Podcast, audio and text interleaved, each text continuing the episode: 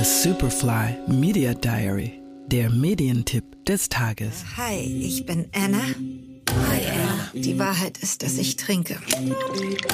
Zu viel. Und manchmal nehme ich dazu Tabletten. Ich bin hier, weil ich äh, heute Morgen davon überzeugt war, einen Mord mit angesehen zu haben. Netflix zeigt seit heute die Dark Comedy Thriller Serie The Woman in the House Across the Street from the Girl in the Window von Michael Lehman. In den Hauptrollen Kristen Bell, Michael Ealy und Tom Riley. Die Handlung. Für Anna ist ein Tag wie jeder andere. Mit gebrochenem Herzen und einem bis zum Rand gefüllten Glas Wein in der Hand verbringt sie jeden Tag damit, Romane zu lesen, aus ihrem Fenster zu schauen und das Leben an sich vorbeiziehen zu lassen.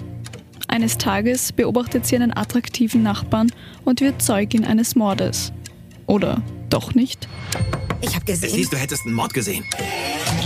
Sie ist komplett durchgeknallt. Ich bin nicht verrückt. Dass mir niemand glaubt, kann nicht sein.